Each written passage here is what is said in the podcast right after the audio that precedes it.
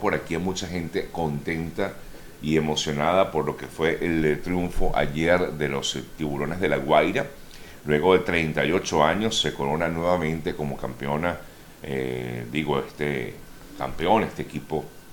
de béisbol profesional venezolano, como el eh, gran triunfador en esta, la liga profesional de béisbol de Venezuela. Y así fue. Ayer pues vimos eh, o pudimos a través de las diferentes, bueno, básicamente a través de las redes sociales, lo que fue el triunfo de los tiburones de la Guaira. Luego de 38 años, como ya les decía, vuelve a coronarse campeón los tiburones de la Guaira. Muchos seguidores de los tiburones contentos porque finalmente en los tiburones lograron la hazaña que no tenían desde hace bastante, bastante tiempo. Su último eh, triunfo lo consiguieron en el año 86. Y bueno, ahora los eh, tiburones van a ser los representantes de Venezuela en la Serie del Caribe que se va a disputar, por cierto, en tan solo unos días aquí en la ciudad de Miami. Es el octavo título que acumula La Guaira. El primero lo obtuvo en el año 65, luego en el 66, después en el 69, en el 71, en el 83, 85. Bueno, fueron buenos momentos para los tiburones en aquella época. 86, como ya les decía, y el último pues lo consiguió entonces en el día de ayer, luego de vencer a los Cardenales de Lara, tres carreras por cero en Barquisimeto, Estado Lara. Así que bueno, felicidades a todos los seguidores de los tiburones de la Guaira y bueno, sin duda alguna un gran aliciente para aquellos que eh, venían siguiendo a su equipo y que no lograba finalmente eh, una, un premio como este que es el obtener el eh, máximo galardón en los en el béisbol profesional venezolano. Pero bueno, hay otras informaciones que debemos destacar, por supuesto, vamos a comentar otras noticias también importantes para el día de hoy. Y bueno, vimos lo que fue el fin de semana, lo que llaman para algunos han llamado ya el Viernes Rojo, lo que fue esta decisión tomada por el Tribunal Supremo de Justicia de Venezuela en contra de María Corina Machado el eh, hecho de que decidió inhabilitarla por 15 años eh, para ejercer cualquier cargo público.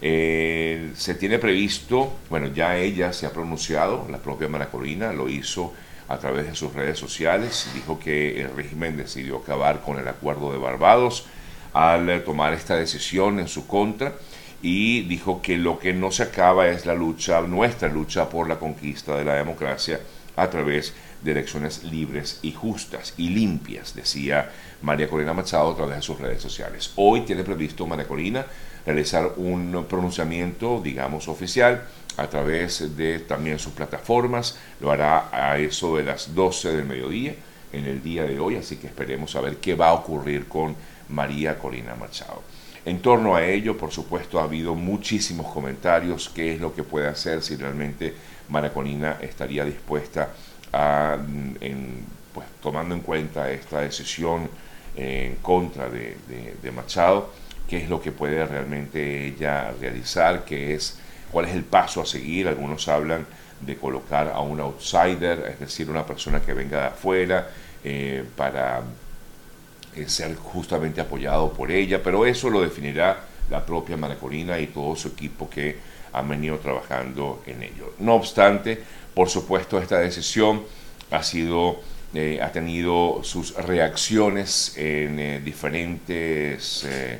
eh, ámbitos, sobre todo en la comunidad internacional. En principio, la propia Maraconera Machado fue ratificada por la plataforma unitaria como la candidata unitaria de la oposición. Eso, por un lado, importante recibir ese respaldo de los partidos políticos que integran esta plataforma unitaria y así pues lo han manifestado varios de los integrantes de los principales partidos del país como es el Acción Democrática, Primero Justicia, Un Nuevo Tiempo, eh, también eh, Voluntad Popular, todos los partidos han apoyado a María Corina Machado y por supuesto han mostrado su rechazo a lo que fue esta decisión tomada por el TSJ en Venezuela. Y como les decía también, pues eh, ahora hemos visto una serie de reacciones a nivel internacional, entre otros hemos visto eh, reacciones por parte por supuesto, de Estados Unidos, que una vez más habló acerca de lo que ha venido diciendo constantemente, que van a revisar las sanciones. No sabemos hasta ahora si eso va a hacerlo efectivo. Pero eh, el fin de semana el gobierno estadounidense, a través del Departamento de Estado, decía que esta decisión eh, de descalificar a María Corina Machado es inconsistente con el compromiso mm, del régimen de Maduro de celebrar elecciones libres eh, en, Venezuela, competitivas en este año 2024, y dijo efectivamente el gobierno que estaba estudiando eh, ver justamente lo que va a ocurrir con esas sanciones que se han impuesto en contra del régimen venezolano. Eh, gobiernos como el de Ecuador se mostró en desacuerdo con esta decisión. El gobierno del presidente Daniel Novoa, la canciller de ese país, dijo que defiende las elecciones libres eh, en Venezuela y que por supuesto aboga por la democracia en este país. Ecuador, por lo tanto, rechazó la confirmación del TSJ de esta inhabilitación Argentina hizo lo propio a través del gobierno de Javier Milei. El gobierno de Uruguay también eh, pues se mostró en desacuerdo con esta decisión. El gobierno de la calle Pou, el gobierno de Paraguay hizo lo mismo. La Organización de Estados Americanos eh, también a través del secretario general Luis Almagro. El gobierno del Reino Unido, el gobierno también de Francia. Es decir, que hay varias naciones que han mostrado su desacuerdo con esta decisión del Tribunal Supremo de Justicia en contra de María Corina Machado. En el día de hoy hemos visto eh, que ha sido la noticia de esta mañana o parte de las noticias de esta mañana que la Unión Europea ha pedido la implementación del Acuerdo de Barbados y por lo tanto advierte que la inhabilitación de María Corina Machado socava la democracia en Venezuela. Y voy a leer parte de lo que dijo el portavoz de la Unión Europea, eh, dice que este grupo, la Unión Europea, está preocupada por los acontecimientos eh, de Venezuela o en Venezuela y por tanto la ratificación por parte de mm, la Corte Suprema de la debilitación de mm, los políticos de oposición, eh, básicamente María Corina Machado y Enrique Capriles, para las próximas elecciones presidenciales. Las decisiones destinadas a impedir que los miembros de la oposición ejerzan sus derechos solo pueden socavar la democracia y el Estado de Derecho. Repito, esto es lo que es lo que ha planteado en el día de hoy eh, mm, los representantes de la Unión Europea.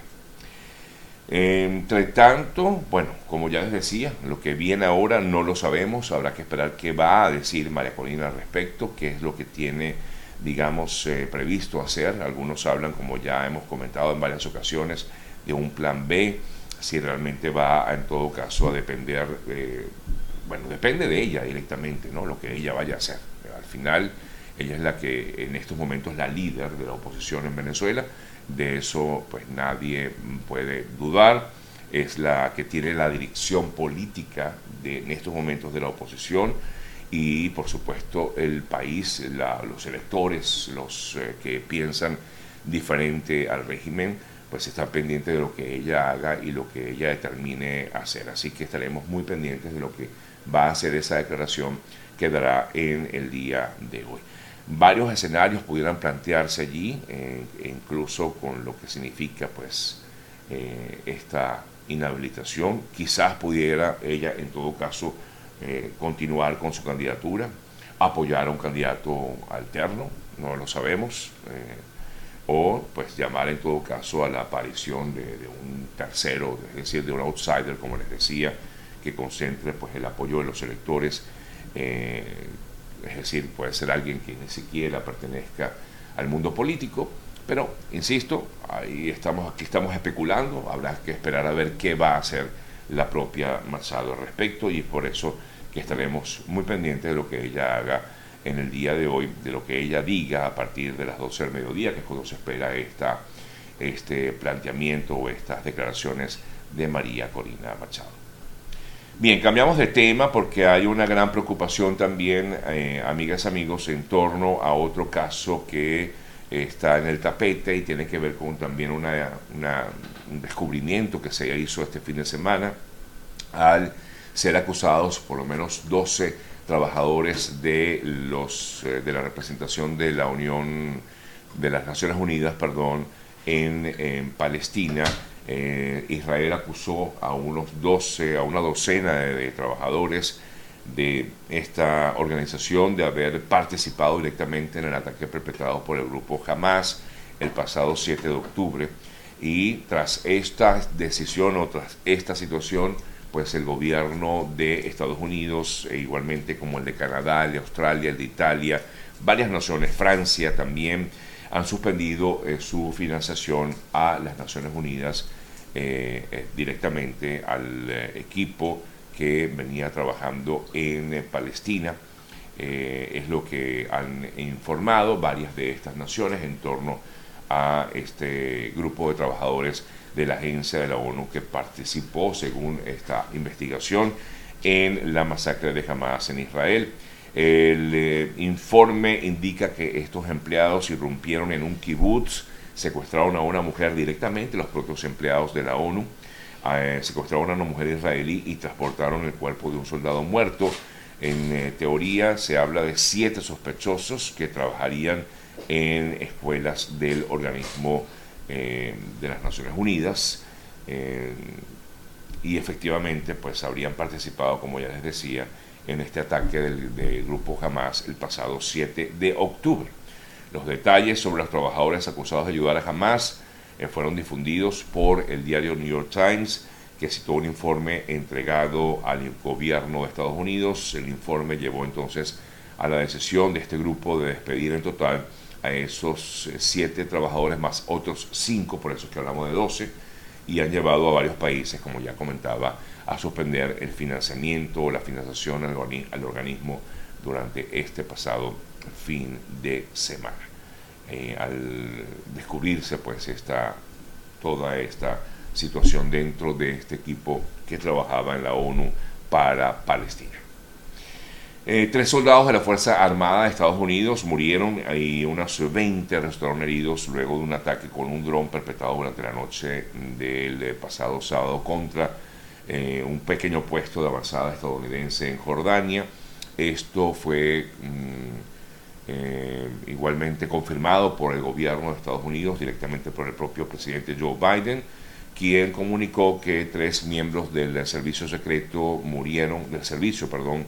de la Fuerza Armada murieron y 25 resultaron heridos. El eh, gobierno de Biden dijo que iba a responder este ataque con dron que mató a estos tres militares en eh, Jordania.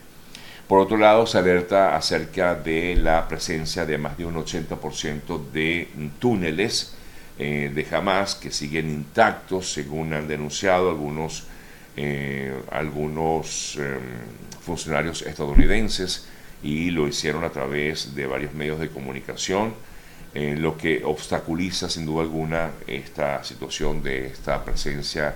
de los túneles que estaría intacto a pesar de los constantes bombardeos que ha habido sobre Gaza, eh, obstaculiza los objetivos de guerra centrales que ha tenido el gobierno de Israel. Me voy a España. Ayer hubo una protesta eh, masiva de mm, varias personas, miles de personas, que por supuesto se concentraron en, Madrid a fin de protestar contra la, ley de amnistía e a independentistas catalanes que tramita justamente el Parlamento español.